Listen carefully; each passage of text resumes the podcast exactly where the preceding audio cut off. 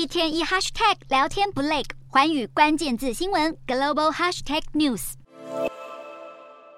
恒大的一切都是党给的。曾是中国销售额第二大的房地产开发商恒大集团大量举债，于二零二一年违约，掀起一波持续性房地产危机。而中国房地产巨擘们跟着接二连三爆雷。碧桂园、中植系的中融信托都陆续传出财务吃紧。十七日，恒大甚至传出向美国曼哈顿破产法院申请破产保护。曾保证要回馈中国社会的恒大集团，如今却向美国法院寻求美国破产法第十五章的保护。这项保护允许美国破产法院承认涉及外国的破产或债务重组程序，保护正在进行重组的非美国公司。不受债权人提起诉讼或扣押美国资产的影响。与此同时，有眼尖民众发现，在恒大集团最新公告中，许家印的配偶丁玉梅竟然被消失，这使外界开始怀疑，两人不但已经离婚，而且还是技术性离婚，